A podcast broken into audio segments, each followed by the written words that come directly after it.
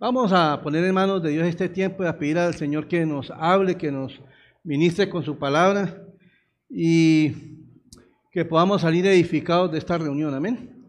Padre Celestial, una vez más, Señor, eh, venimos delante de ti con un corazón agradecido, Señor. Gracias, Señor, por permitirnos reunir en esta mañana, en esta tu casa, Señor, para adorarte, exaltarte, Señor. Pero también hemos venido hambrientos y sedientos de tu bendita palabra, Señor. Padre, yo te pido que nos ayudes a entenderla, que nos ayudes a escudriñarla. Señor, Señor, pido por mi vida, Señor, para que tú me ayudes a predicar lo que tengo que hablar, Señor, no mis palabras, sino las tuyas, Señor. Ayúdame, Espíritu Santo, yo te necesito en esta mañana que nos guíes en todo lo que vayamos a hablar, Señor. Padre, gracias, Señor, porque sabemos que el único que nos puede transformar es tu palabra, Señor. Padre, yo te doy gracias en el nombre de Jesús. Amén y amén.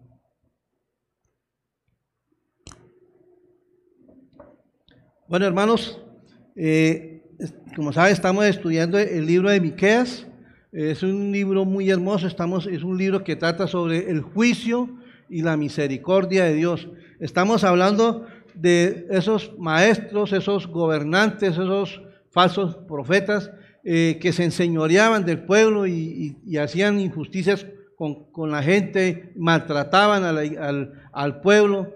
Entonces vemos cómo Dios levanta a este profeta, que era un profeta de un pueblo, de un pueblo tal vez insignificante, tal vez eh, no era de, mucha importancia en Israel. Ese pueblo se llamaba Moreset. O sea, era un pueblo, pero Dios de ese lugar levantó un profeta para que fuera a hablarle a los gobernantes de Jerusalén, hermanos, porque eran personas que se habían pervertido, eran personas que se habían eh, ido por el mal camino y estaban haciendo lo que ellos creían, entre comillas, que estaban haciendo bien, pero estaban era para ellos mismos. Entonces, eh, en el capítulo anterior, en el, en el capítulo 3, cuando empezábamos, eh, Miquel les dijo, oíd ahora príncipes de Jacob y jefes de la casa de Israel, no concierne a vosotros saber qué es justo, está hablándole de las injusticias que ellos estaban haciendo. Y ahí vemos el primer oíd, que fue el que el pastor Félix nos predicó la semana pasada. Y hoy vamos a hablar de otro oíd, porque desafortunadamente, hermanos, a veces se necesita continuamente estar exhortando a la gente, porque a veces se nos dicen las cosas y se nos olvidan. Y aquí vemos cómo el profeta Miqueas volvió y exhortó a estos líderes, a estos hombres que estaban en, en lugares altos, y les dijo, otra vez les dijo, que les tenía que profetizar lo que el Señor les estaba diciendo para el pueblo de Israel, lo que les iba a venir, y los estaba llevando a que dejaran la corrupción, a que dejaran las injusticias y se arrepintieran de, sus malos caminos. Entonces, hoy vamos a mirar del versículo 9 al versículo 12 del capítulo 3 de Miqueas, de Miqueas, perdón. Entonces, dice la palabra, Oíd ahora esto, jefes de la casa de Jacob y capitanes de la casa de Israel, que abomináis el juicio y pervertís todo el derecho, que edificáis a con sangre y a Jerusalén con injusticia. Sus jefes juzgan por cohecho y sus sacerdotes enseñan por precio y sus profetas adivinan por dinero y se apoyan en Jehová diciendo, ¿No está Jehová con nosotros? No vendrá mal sobre vosotros. Por tanto, a causa de vosotros, Sión será arada como el campo, y Jerusalén vendrá a ser montones de ruinas, y el monte de la casa como cumbres del bosquejo, de bosques, como cumbres de bosques. Ahí vemos, hermanos, cómo en Miqueas exhorta fuertemente a estos líderes y les habla duro, ¿sí? le dice que sus jefes juzgan por cohecho y sus sacerdotes enseñan por precio y sus profetas enseñan por dinero. O sea, vemos la corrupción tan tremenda que había. Y estos hombres, a pesar de que ya Miquel les está hablando, ellos no hacían caso. Y desafortunadamente, mis hermanos, eso ha venido siempre, eso ha existido siempre. Si nosotros miramos desde, desde, que, desde que empezó Moisés con el pueblo de Israel y eso era una lucha, algo que me, acuerdo en estos momentos era que para cruzar el desierto, eso más, más o menos se demoran 11 días. Pero ellos duraron 40 años cruzando el desierto, imagínense, por la misma rebeldía, por el mismo pecado, por la misma corrupción que habían ellos. ¿sí? Y Dios en su infinita misericordia volvía y les daba oportunidad y les daba oportunidad. Y eso es lo que a veces pasa con, con nosotros también, hermanos que Dios nos ha hablado a través de su palabra. Venimos a la iglesia, escuchamos el Evangelio y a veces nos entra por acá, nos sale por acá, se nos olvida. Pero hermanos, Dios nos está hablando constantemente de obedecer la palabra, de caminar en la palabra. ¿Para qué? Para hacer las cosas rectamente. Amén. O sea, aquí vemos cómo Miqueas vuelve y exhorta a estos líderes, o sea, sobre lo mismo.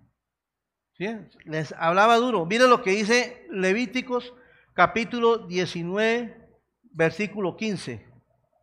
Y eso, y eso ya estaba desde, mucho antes, en, las leyes, en el, en el Pentateuco, ellos conocían la palabra, ellos conocían las leyes, ellos sabían qué era lo que el Señor estaba estipulando en la palabra, qué tenían que hacer, qué debían, cómo debían hacer, cómo debían guiar al pueblo, cómo debían tratar al pueblo pero ellos no lo hacían. Miren lo que dice Levíticos 9:15. No harás injusticia en el, en el juicio, ni favoreciendo al pobre, ni complaciendo al grande, con justicia. Con justicia juzgarás a tu prójimo. Hermanos, el Señor está hablando aquí de juzgar rectamente, ya sea al pobre o al rico o al menesteroso o el no menesteroso. Pero está hablando que tenían que practicar la justicia. Eso estaba en Levíticos, cuando siguieron las ordenanzas, las leyes. Y eso también lo podemos ver en Deuteronomios 25, 25 versículos 15 y 16. Aquí está hablando de, cómo robaban cuando pesaban los alimentos, cuando pesaban los, las cosechas y todo eso. Dice, pesa exacta y justa tendrás, efa, cabal y justos tendrás, para que tus días sean prolongados sobre la tierra que Jehová tu Dios te da. Porque abominación es a Jehová tu Dios cualquiera que hace esto y cualquiera que hace qué? Injusticia. Cualquiera que hace injusticia. Hermanos, aquí vemos desde el, desde el, antiguo, desde que el Señor sacó las leyes, todas las leyes que habían, el Señor hablaba de la justicia. Hermano, ¿y por qué Dios hacía eso? ¿Por qué, ¿Por qué? Porque nosotros tenemos un corazón perverso. ¿sí? Y desafortunadamente tenemos que estar pidiéndole a Dios que nos ayude a, arrepentirnos, a mirar las cosas para que podamos caminar en la voluntad del Señor. Segunda de Crónicas, capítulo 19, versículo del 4 al 6.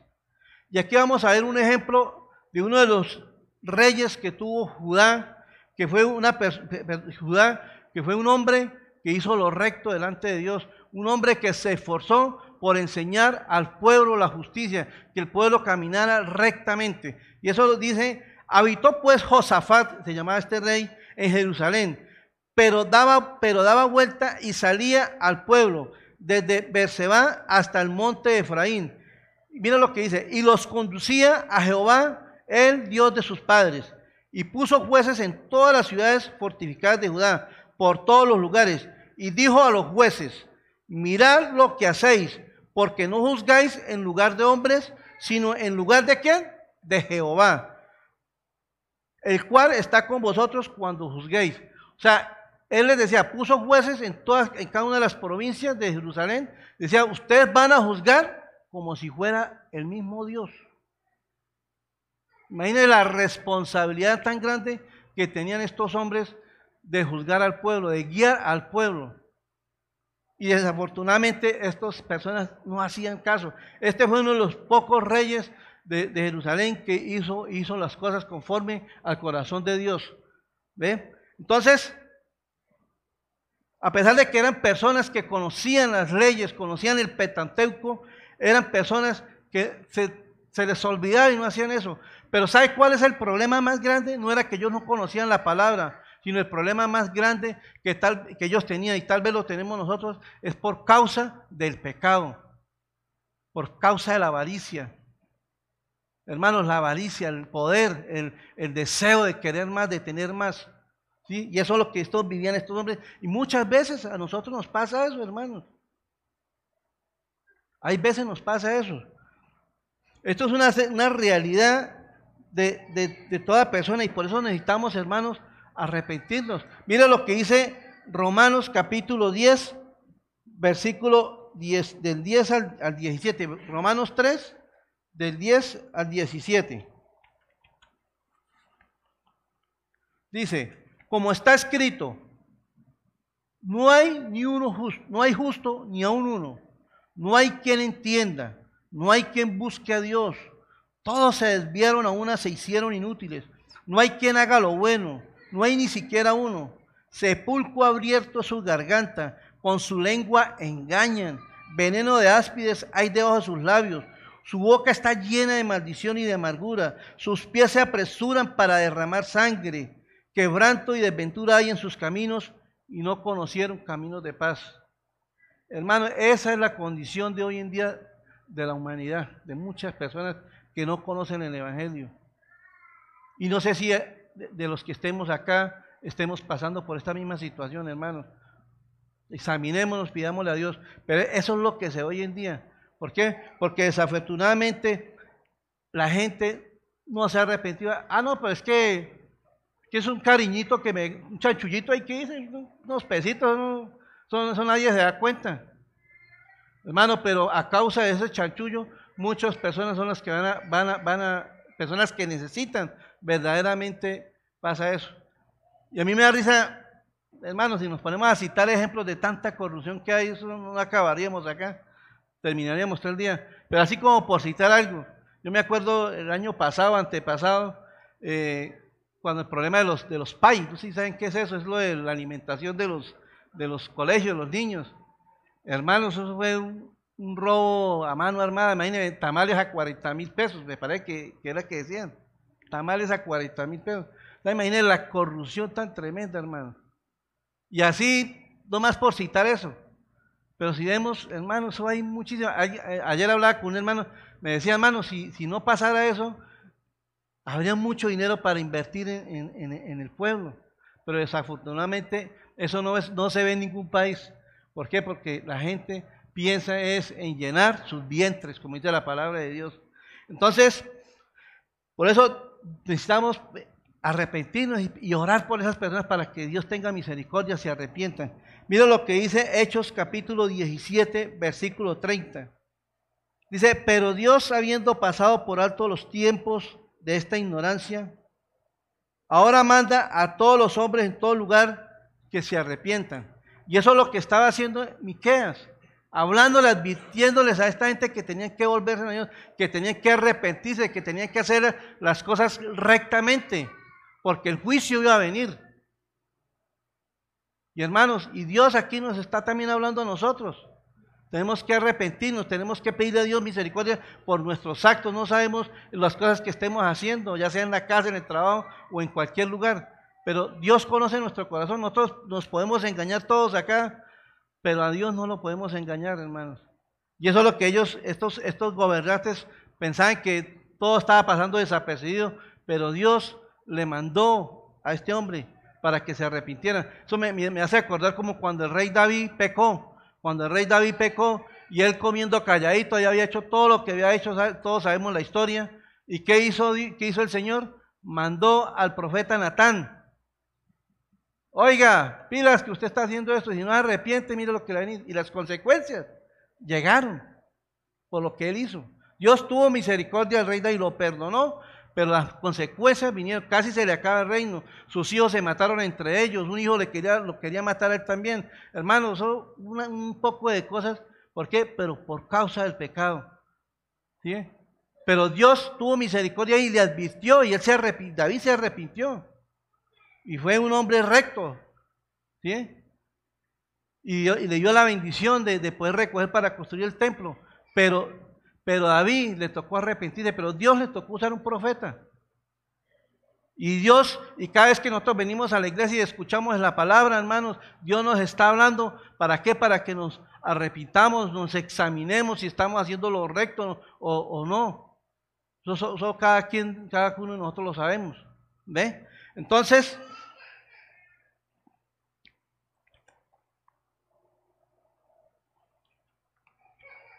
Mire lo que dice, el Señor Jesús también predicaba un mensaje de arrepentimiento. Él era, ese fue, el, inicio. El primero que, empezó a predicar sobre el arrepentimiento, ¿quién fue? Juan el Bautista.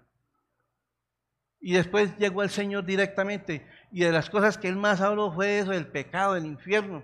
¿Por qué? Porque él deseaba que la gente se volviera y la gente se arrepintiera. Mira lo que dice Marcos capítulo 1, versículos 14 y 15.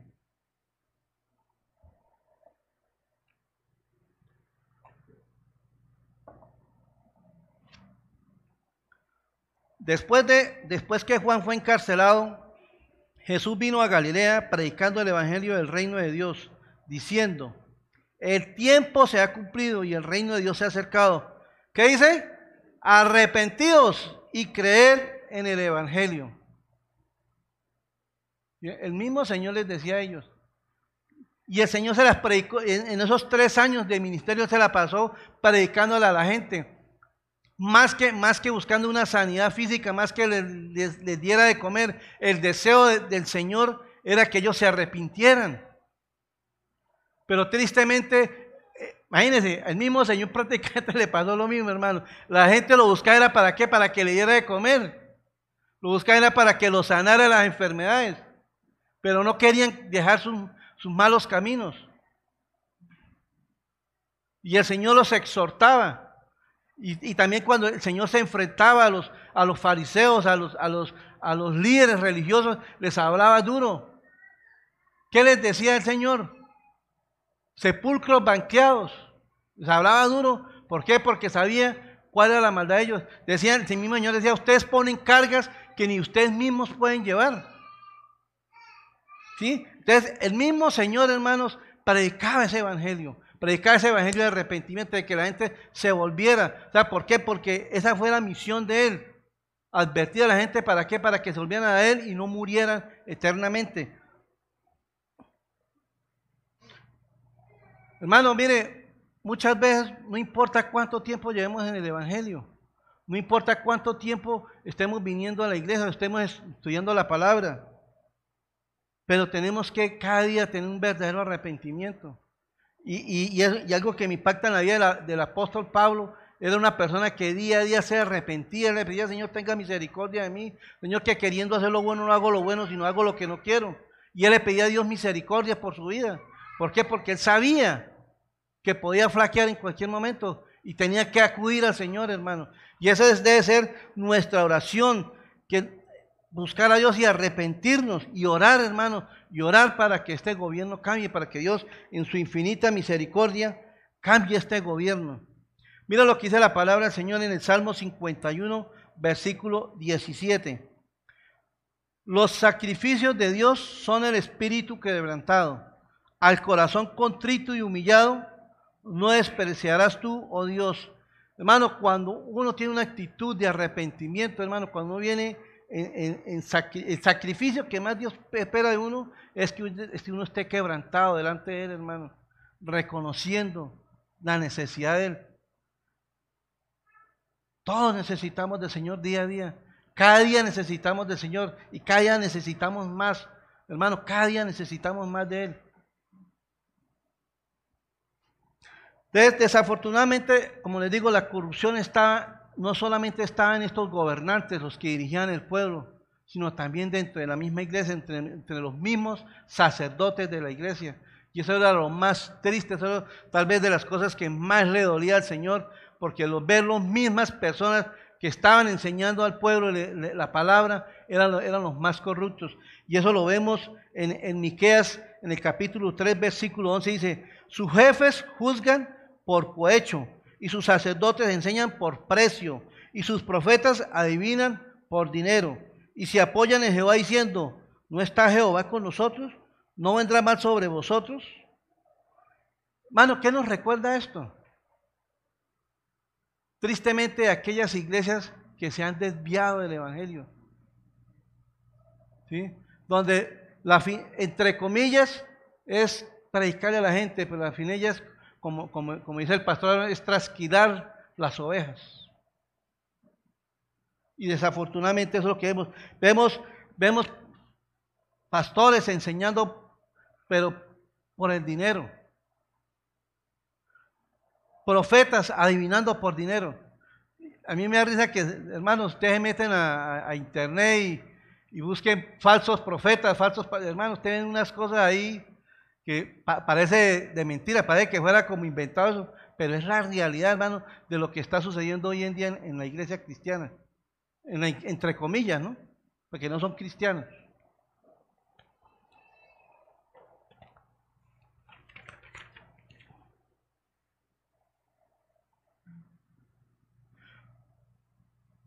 Mira lo que dice 2 de Timoteo capítulo 4, versículo del 1 al 4. Te encarezco delante de Dios y del Señor Jesucristo, que juzgará a los vivos y a los muertos en su manifestación y en su reino. Que prediques la palabra, que instéis a tiempo y fuera de tiempo, reargulle, reprende, exhorta con toda paciencia y doctrina Mira, la instrucción que le da Pablo a Timoteo, que predique la sana doctrina, que predique mucho con poder. ¿Por qué, ¿Por qué le está diciendo eso? Porque vendrán tiempos cuando no sufrirán la sana doctrina, sino que teniendo comezón se, se amontonarán maestros conforme a sus propios deseos o concupiscencias, y apartarán de la verdad el oído y se volverán a las fábulas. Imagínense, ¿Cuánto hace eso? Casi dos mil años, hermano. ¿Y eso no es lo que estamos viendo en muchas iglesias? El mismo Pedro lo dijo en, segunda de Pedro, capítulo 2, versículo del 1 al 13. Pero hubo también falsos profetas entre el pueblo, como habrá entre vosotros falsos maestros. Mira lo que dice ahí que introducirán encubiertamente herejías destructoras. Hermano, porque lo que enseñan esta gente son herejías. Eso no está en la palabra, hermano. Que Dios me habló, Dios me dijo. Pero eso no está en la Biblia, hermano. Eso está en el corazón de ellos. ¿Sí? Y aún negarán al Señor que los rescató, atrayendo sobre sí mismo destrucción repentina. Y dice, y mire lo triste, hermano, lo que pasa en la iglesia. ¿Por qué pasa eso? Porque eh, muchas veces no estudiamos la palabra del Señor, no escudriñamos la escritura. Mira lo que dice, y muchos seguirán sus disoluciones por causa de los cuales el camino de la verdad es blasfemado. O sea, la gente sigue lo que estos hombres Uy, voz de Dios, voz de palabra de Dios. Habló el profeta, habló el apóstol. Hermano, eso es lo que está sucediendo en muchas iglesias, hermano. Es triste. Oremos a Dios para que tenga misericordia y les quite el velo a estas personas. Dice, y muchos dirán sus decisiones por causa de los cuales el camino de la verdad será blasfemado y por avaricia, dice, harán mercadería de vosotros con palabras fingidas sobre los tales ya largo tiempo la condenación no se tarda y su perdición no se duerme. Hermanos, da Da risa, pero les voy a contar un testimonio. Cuando yo me congregaba en, la, iglesia donde yo me congregaba, que es una iglesia de la prosperidad que llaman, eh, que desafortunadamente es una falsa doctrina. Yo me acuerdo que una vez llegó un predicador ahí y empezó el tipo a hablar y, y, supuestamente a profetizar. Y Dios me está mostrando, ta, ta, ta, y empezó a decir un poco, hermanos, todos nosotros tenemos necesidades. Si yo le pregunto, aquí viene algún, algún hermano porque tiene algún familiar enfermo, yo sé que me van, a, me a levantar la mano. Si yo pregunto si alguien aquí está pasando una situación económica, seguro que me levantan la mano, ¿sí o no? Si, si yo le pregunto ciertas cosas a ustedes, todos me van a levantar la mano. Y, imagínense, y estos empiezan a, tirar ahí. Entonces, Dios me está mostrando esto. Y yo me acuerdo tanto que ese, ese, tipo dijo, y Dios me está mostrando que aquí hay mujeres que no han podido tener un hijo, y Dios hoy le va a dar la, bendición de tener un hijo, pero hay que pactar. Y mi esposa levantó la mano.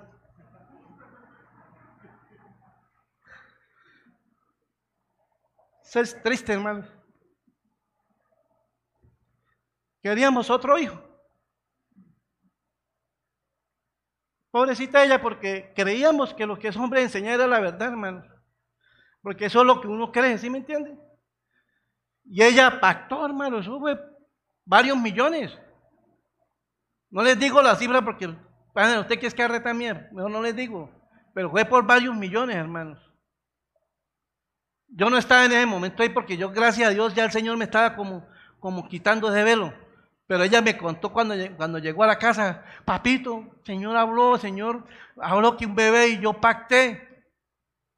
Y gracias a Dios yo era amigo del administrador de época. Le dije, hermano, sáqueme ese sobre de ahí. ¿Sí? Y gracias a Dios Gracias a Dios ese hombre me hizo el favor, hermanos. Porque, no creas, porque esas personas, cuando ya, ya tienen los sobres en la mano, ellos empiezan a presionar. Hermanos, ya pilas, quieren la bendición, hermano. ¿Qué pasa que no ha dado? ¿Cómo quiere ver la bendición de Dios?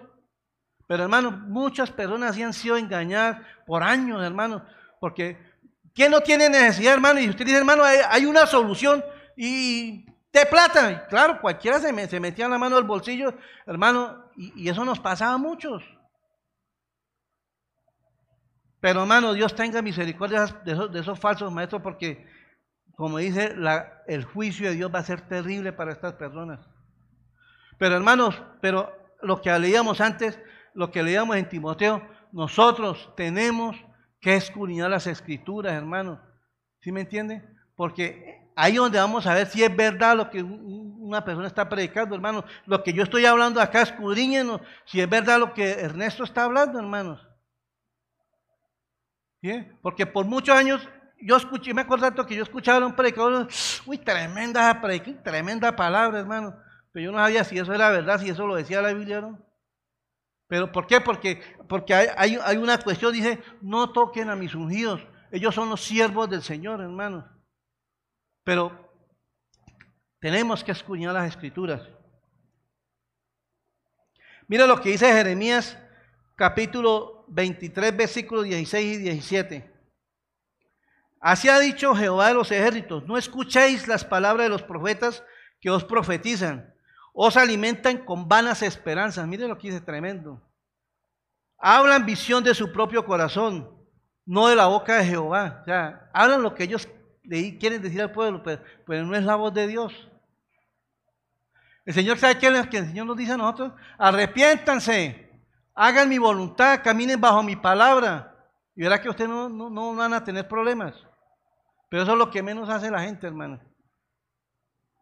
Dicen atrevidamente a los que me irritan, Jehová dijo, paz tendréis y cualquiera que ande, anda tras la obstinación de su corazón, dicen, no vendrán más sobre vosotros. O sea, e, ese evangelio que ellos predican es todo es bendición, hermanos. Nunca le va a pasar nada, usted nunca va a enfermar, nunca va a pasar por una situación difícil, nunca va a tener un problema. Hermano, cuando la palabra de Dios dice, en el mundo tendréis que aflicción, hermanos. Pero se dice, confiad, yo he vencido. O sea, nuestra esperanza, a pesar de las dificultades, a pesar de las aflicciones, están en, el Señor, hermanos. Si yo tengo un problema, estoy pasando una dificultad, mi esperanza está en el Señor. ¿Y qué pasa? ¿Qué quiere decir? Que yo puedo dormir tranquilo, que yo puedo descansar tranquilo, esperando en el tiempo del Señor, hermano. Yo, yo, me acuerdo un hermano muy querido que partió allá hace años, le llamaba el hermano Oscar, y él decía, hermano Ernesto, el día que usted ya descanse de sus problemas, de sus situaciones, es el día que usted esté en la presencia de Dios. Mientras estemos aquí en la tierra siempre vamos a pasar por situaciones, hermano. Nadie escapa de eso. Algún día usted tiene que enfermar. No, no, no, no diga eso, nulo. Eso es lo que uno le enseñan a decir en las iglesias. No lo recibo. ¿Por qué? Porque esas son las enseñanzas que nos daban a nosotros. Entonces, hermanos, cuando uno va a una iglesia de esas, donde no le hablan el evangelio, uno, hermanos, son, falsos profetas. El evangelio es como es. Así de sencillo. Lo que dice la palabra del Señor. No lo que queremos que nos digan, que ese, es el otro problema. Por lo menos aquí hablamos de la gente que sigue esos falsos profetas, es porque son personas, muchas de las personas les gusta escuchar lo que ellos quieren escuchar, que les hablen de bendición, de prosperidad, de todas esas cosas. Y cuando uno les predica el evangelio, uy, hermano, usted es un fanático, hermano. Debe ser religioso, hermano. No, hermano, Dios tampoco es así con uno. Y por eso, y por eso que tal vez muchas iglesias como esta, como esta, no, se ven las multitudes. ¿Por qué? Porque la gente no quiere escuchar el Evangelio, hermano. Quieren escuchar es otra cosa. Amén.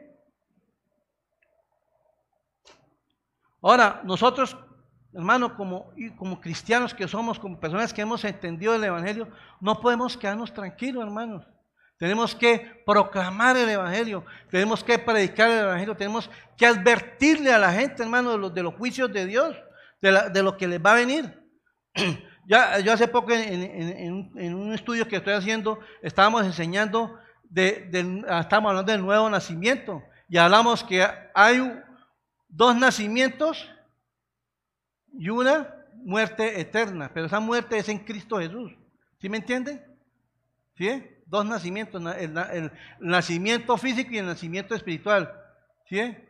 Pero las personas que no conocen a Cristo tienen dos muertes, perdón, la muerte física, la muerte física y la muerte eterna. Y nosotros los creyentes tenemos la muerte física, pero no la muerte eterna. Amén. Y eso es lo que la y eso es lo que tenemos que advertir a la gente, porque la gente no cree eso, gente, pero qué más infierno es que yo vivo con mi mujer. Eso es lo que dice la gente hoy en día, hermano. ¿Qué más, qué más ese karma? Hay una palabra que dicen que el karma, yo no sé qué todos los que practican el yoga, todas esas cosas, la metafísica. Yo, ¿qué más es el karma que yo cargo al lado mío? Cosas así. Y hermano, y eso no es así. Mire, nosotros, mira lo que dijo el, predicador Charles Spurgeon, uno de los hombres que Dios más ha usado en, el, siglo XIX, XX. Dice, dice una frase, dice, si tú puedes quedarte con el Evangelio solo para ti, si tú nunca lo compartes, puedes estar seguro de esto, que tú realmente no conoces el Evangelio. Cuando uno conoce el Evangelio, hermanos, ese Evangelio tenemos que compartirlo. Yo pregunto, ¿conocemos gente que necesita el Evangelio? Levanten la mano, por favor. Todos, ¿cierto? ¿Quiénes? La familia, amigos, vecinos, compañeros de trabajo, hermano. Hay mucha gente que necesita ser advertida, hermano, porque lo que les espera es terrible, hermano. Ahora yo pregunto, si usted ve que alguien se va a caer un ánimo y usted ve que lo puede detener, ¿usted no lo haría? ¿O somos indiferentes? Como, como, cuando, como cuando Jesús dio la parábola del buen samaritano. Dice que atracaron a alguien y quedó botado en el piso y pasó el uno y pasó el otro y fueron todos indiferentes. Solamente uno se fijó en esa persona. Hermanos, Dios nos ha llamado a nosotros a ser esos atalayas. Nosotros somos atalayas, hermanos. La gente se está perdiendo, hermanos. Es triste ver ¿Cuánta gente anda más pendiente de las cosas seculares? Anda más pendiente de que si me voy a morir por el COVID, que si no el COVID, que si me vacuno, que si no me vacuno, tal cosa. Hermano, eso es lo de menos. Con vacuna o sin vacuna, todos nos tenemos que morir algún día, hermanos. Pero tenemos que estar preparados si verdaderamente, si partimos de este tiempo, hermano, vamos a ir a la presencia de Dios. Y eso es lo que tenemos que orar, hermano. Mire, ya el próximo año ya se vienen elecciones, se vienen todas esas cosas. Hermano, orar para que Dios tenga misericordia, hermano, y ponga hombres que tengan temor de Él, hermanos. Que es difícil humanamente, pero Dios puede cambiar el corazón de esas personas.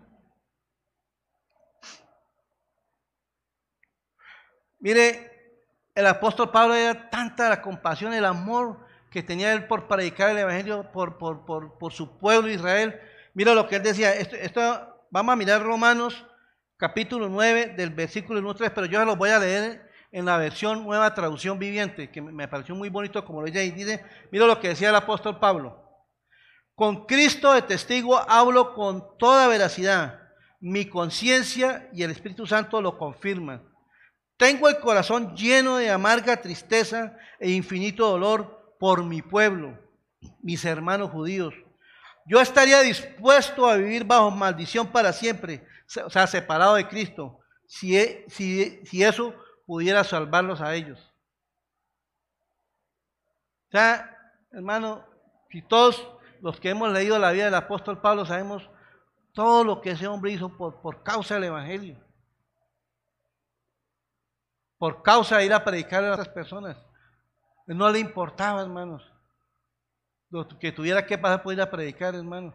Y, hermano, y ahorita estamos en, unos tiempos muy hermosos donde de pronto no nos van a coger a piedra, así como cogían al apóstol Pablo, o, nos van a tirar a un rumbón, nada de esas cosas, hermano. Así que aprovechemos la libertad que tenemos todavía para predicar, hermano. Porque le cuento una cosa, así como van las cosas, con tantas cosas que están haciendo, va a llegar el día, hermano, que hasta de pronto ni nos volvamos a reunir, hermanos. No lo sabemos. Pero ahorita estamos en unos tiempos de gracia muy hermosos donde tenemos la oportunidad de compartir, de predicar el Evangelio, hermanos.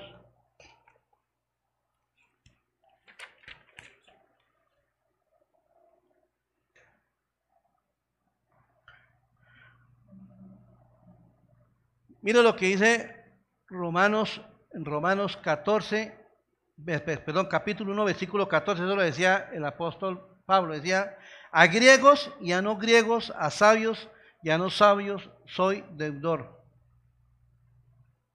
Nosotros somos deudores, hermanos, por la misericordia de Dios, porque hoy en día estamos acá escuchando la palabra. Y somos deudores de quién?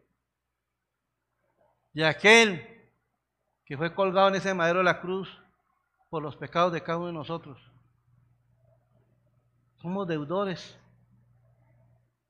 Y lo mínimo que podemos hacer es abrir nuestra boca, hermano, y predicar el Evangelio. Mire, ahorita este próximo domingo 28 de, noviembre tenemos nuestra primera campaña evangelística, campaña evangelística no, nuestra primera, o sea, vamos a ir a evangelizar, esa, campaña evangelística, sí señor, vamos a evangelizar en el Café Madrid, hermanos. Vamos, ya si Dios lo permite, a partir del otro mes se van a empezar las reuniones el día domingo en el Café Madrid en las tardes. estamos por definir la, hora exacta. Pero hermanos, vamos a necesitar mucha gente para ir a predicar el Evangelio. Hermano, usted sabe que esa es una de las zonas más vulnerables de Bucaramanga, una de las zonas donde más conflictos hay, donde más violencia intrafamiliar hay, donde usted escucha dos, tres muertos diarios, hermanos. ¿Será que esta gente no necesita el Evangelio? ¿Y quiénes son esas personas? ¿Será que nosotros podemos decir, como decía el profeta Isaías, Señor, heme aquí, envíame a mí? Hermanos, este domingo va a ser, va a ser una jornada hermosa. Yo les motivo a la iglesia a que se inscriban con el pastor Félix o con el hermano Juan Pablo. Yo no los descargados de esta campaña, hermanos inscríbanse para venir y, vamos a reunirnos acá una horita antes, media hora antes, para organizar bien, para explicar bien cómo va a ser. Y después, hermano, miramos cómo, no se preocupen por el transporte. Transporte va a haber, hermano.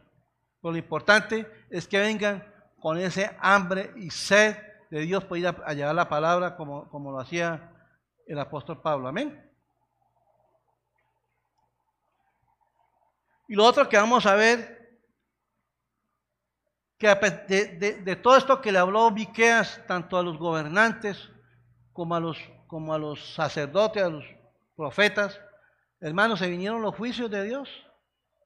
Eso es inminente. O sea, la Biblia dice que lo que uno siempre eso recoge. O sea, cuando uno hace maldad, hermano, vienen las consecuencias. Las consecuencias no, no se paran. Mira lo que dice Miqueas capítulo 3, versículo 12. Por tanto, a causa de vosotros, Sión será arada como el campo, y Jerusalén vendrá a ser montones de ruinas, y el monte de la casa como cumbres de bosques. Hermano, mire, esto era una profecía, pero en el año 722 antes de Cristo, el pueblo de el pueblo de Israel fue tomado por los asirios y lo destruyeron. Se cumplió la profecía. Y Miqueas fue mucho antes. El reino del sur, del reino del sur que era Judá, que era donde estaba la capital, que estaba Jerusalén, la ciudad de Dios, como le decimos nosotros, ellos también, a esto también les, llegó los juicios. Y eso fue en el año 586, cuando llegaron los de Babilonia y tomaron la ciudad y cuando se llevaron a muchos judíos esclavos para Babilonia. Y ellos destruyeron la nación totalmente. ¿Por qué? Porque hermano, esos son los juicios de Dios. O sea, Dios es un Dios justo. Y como Él es justo, tiene que hacer justicia. Hermano, nosotros teníamos que pagar por nuestros pecados, por nuestros delitos. Por la maldad que hemos hecho nosotros, tenemos que pagar. Pero ¿qué pasó, hermanos? Cristo tomó el lugar de nosotros. Cristo se puso en mi lugar y en el lugar suyo, hermanos. Eso fue lo que sucedió. Ese es el intercambio, el glorioso intercambio, como una canción que cantamos acá muy hermosa que se llama Glorioso Intercambio. El intercambio que Jesús hizo. Nosotros teníamos que pagar el juicio de Dios. Pero dice la Biblia que todo, todo recayó sobre nuestro Señor Jesucristo, hermanos. La maldad de cada uno de nosotros, la maldad de los, lo digo, de todos estos falsos maestros, falsos profetas, la maldad de todos esos corruptos. Pero hermanos, pidamos a Dios misericordia. Mira lo que dice Segunda de Pedro, capítulo 3, versículo del 9 al 12. Segunda de Pedro 3, del 9 al 12. El Señor no retarda su promesa, según algunos la tienen por tardanza sino que es paciente para con nosotros, no queriendo que ninguno perezca, sino que todos procedan al arrepentimiento. Pero mira lo que dice acá, pero el día del Señor vendrá como ladrón, ¿qué? En la noche, hermanos, no sabemos. ¿Cuándo el Señor nos va a llamar a cuentas, hermanos? ¿Cuántos tendremos que presentarnos ante, ante el trono de Dios? Dice que Él vendrá, el ladrón no avisa cuándo va a robar, ¿cierto? ¿O sí? Jesús, tenga pilas que voy a ir a robarle la casa. No, hermano, el ladrón no hace eso. El, ladrón dice, dice que tiene todo fríamente calculado. Pero él no le avisa a la persona. Y así va a, a venir el Señor. Va a ser, dice, el cual, en el cual los cielos pasarán con gran estruendo y los elementos ardiendo serán deshechos y la tierra y las obras que en ella hay serán quemadas puesto que todas estas cosas han de ser desechas. ¿Cómo debéis vosotros andar en santa y piadosa manera de vivir? Mira lo que el Señor está hablando a la iglesia. ¿Cómo no debéis vosotros andar en santa y piadosa manera de vivir, esperando y apresurándoos para la venida del Señor, del día de Dios, en el cual los cielos en, el cual los cielos encendiéndose serán deshechos y los elementos siendo quemados se fundirán. Pero hermanos, tenemos que estar preparados para la venida del Señor. ¿Y cómo estar preparados para, para la venida del Señor? Andada santa y piadosamente, arrepentiéndonos de nuestros pecados, consagrados al Señor, caminando en la voluntad del Señor.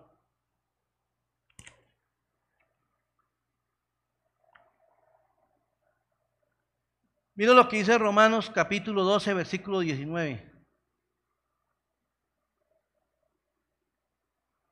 no os vengáis vosotros mismos, amados míos, sino dejad lugar a la ira de Dios, porque escrito está, mía es la venganza, yo pagaré. O sea, hermanos, Dios eh, va a hacer justicia. La justicia no la hacemos nosotros, la hace Dios. Hermanos, examinémonos. Si Dios viniera en este momento y a juzgarnos, estaríamos preparados.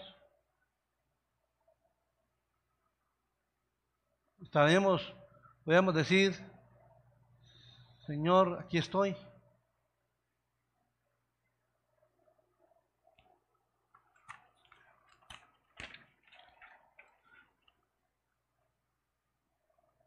Mira lo que dice Timoteo capítulo 2, versículo 4, perdón, capítulo 4, versículo 8. Dice, por lo demás, me está guardada la corona de justicia, la cual me dará el Señor juez justo en aquel día. Y no solo a mí, sino, sino, sino también a todos los que aman su venida. Hermano, ese, es nuestro, nuestro anhelo. Que cuando nos presentemos al, al Señor podamos recibir nuestra corona. Y no que el Señor, no es que el Señor nos diga, mal, mal siervo, apartado de mí, nunca los conocí. Qué triste sería eso, ¿cierto? Duro, ¿no? Pero eso va a suceder, hermanos. Muchos falsos profetas, falsos maestros, falsos predicadores piensan que tienen ganado el cielo. Y cuando lleguen a la presencia del Señor va a suceder eso. Apartados de mí. Señor, pero en tu nombre echamos fuera demonios. Yo usted no los conozco. Ustedes fueron injustos con el pueblo, engañaron a la gente. Eso es lo que les va a decir el Señor. Pero hermanos, nosotros como creyentes tenemos que estar en una actitud de arrepentimiento delante del Señor, caminando en la voluntad del Señor. Hermano, pidiendo a Dios que nos ayude a hacer la voluntad de Él y creer en, ese glorioso Evangelio, como yo siempre lo he dicho, es el único, el único que nos puede cambiar, hermanos.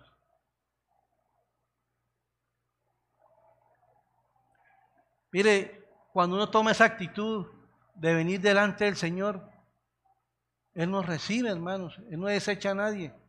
Mire lo que dice Juan capítulo 6, versículo 37. Todo lo que, todo lo que el Padre me da, vendrá a mí. Y el que a mí viene, ¿qué? No le echo fuera, hermanos. Esa es la bendición que tenemos, hermanos. Tenemos un Dios amoroso, un Dios, hermano, que lo entregó todo en la cruz del Calvario y nos está esperando, hermano. Aquellos que no, verdaderamente no se han arrepentido. Hermano, vuélvanse a Dios. Hoy es el día de salvación. Hoy es el día de entregar su vida al Señor. Si no la han entregado, hermano, necesitamos cambiar, hermano. Dice, que a mí viene, no le echo fuera. Eso es palabra de Dios para nosotros, hermano. Bien. Y hermanos, y lo otro es que tenemos que oír la palabra, caminar la palabra, porque dice, dice, dice en, en Romanos 10, 10, 17, dice, así que la fe es por el oír y por el oír la palabra. Hermano, oír la palabra es que obedecerla. Hermano, que no pase como pasaba con esos, con esos dirigentes. Lo que le tocó hacer Miquel, volverle a decir, oíd, oíd, Oíd.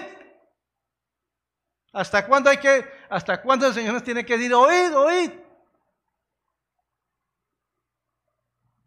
Hermanos, acerquémonos a Dios y pidamos a Dios misericordia. Mira lo que nos dice Hebreos 3, del versículo 7 al 9. Por lo cual, como dice el Espíritu Santo, si oyeres hoy su voz, dice, no endurezcáis vuestros corazones como en la provocación en el día de la tentación en el desierto, donde me tentaron vuestros padres y me probaron y vieron mis obras 40 años, los que yo les decía al un principio. Por su dureza de corazón, por no, por no caminar en la voluntad de Dios, caminaron 40 años en el desierto. Hermanos, hermanos, si nosotros hemos escuchado la palabra del Señor de verdad, hoy es tiempo de arrepentirnos, amén. Vamos a orar y darle gracias al Señor por, por tu palabra. Y si alguien aquí que no, nunca ha entregado su vida al Señor, hoy, hoy puede entregarle su vida al Señor y decirle que lo perdone, que le dé la oportunidad de caminar con Él. Amado Señor, Padre Celestial, una vez más, Venimos delante de ti, Señor, dándote gracias por tu palabra, Señor. Reconocemos, Señor, nuestra debilidad, Señor. Reconocemos que te hemos ofendido, que hemos hecho lo malo delante de ti, Señor. Padre, hoy te pido que extiendas una vez más tu misericordia sobre cada uno de nosotros, Señor. Que nos perdones. Señor, que nos limpies con esa preciosa sangre que tú derramaste en la cruz del Calvario para justificarnos delante del Padre, Señor, sin merecer nada tuyo, Señor. Merecíamos el justo juicio tuyo, Señor. Pero, Señor Jesús, tú te pusiste en el lugar de nuestro, en la cruz del Calvario, Señor. Y allí exhibiste el acta de los decretos que nos eran contrarios, Señor, para nosotros. Y le dijiste al Padre, aquí están los pecados de cada uno de mis hijos. Dios, hoy pago por ellos, Señor. Dios, aquí estamos delante de ti, Señor. Ayúdanos a caminar en rectitud, Señor. Ayúdanos a hacer esos atalayas que proclamemos el Evangelio, que advirtamos a las personas de su maldad, de su pecado, Señor. Que no, no nos dé miedo a hablar, Señor, y decirle, Señor, que si no se arrepienten, Señor, verán el justo juicio tuyo, Señor. Dios, también te pido, Señor, para que tú pongas en el corazón de cada uno de los que estamos acá, que podamos ir, Señor, a, a predicar el Evangelio en este domingo que viene, Señor. Padre, yo te doy gracias, Señor, y oramos, Señor, para que tú tengas misericordia a estos los gobernantes que, que, nos dirigen en este, en este país, Señor, en, esta, en nuestra ciudad, Señor. Por favor, Señor, ten misericordia, Señor. Solo tú los puedes rearguir de pecado, Señor. Padre, yo te doy gracias, Señor, en el nombre de Jesús. Amén y amén.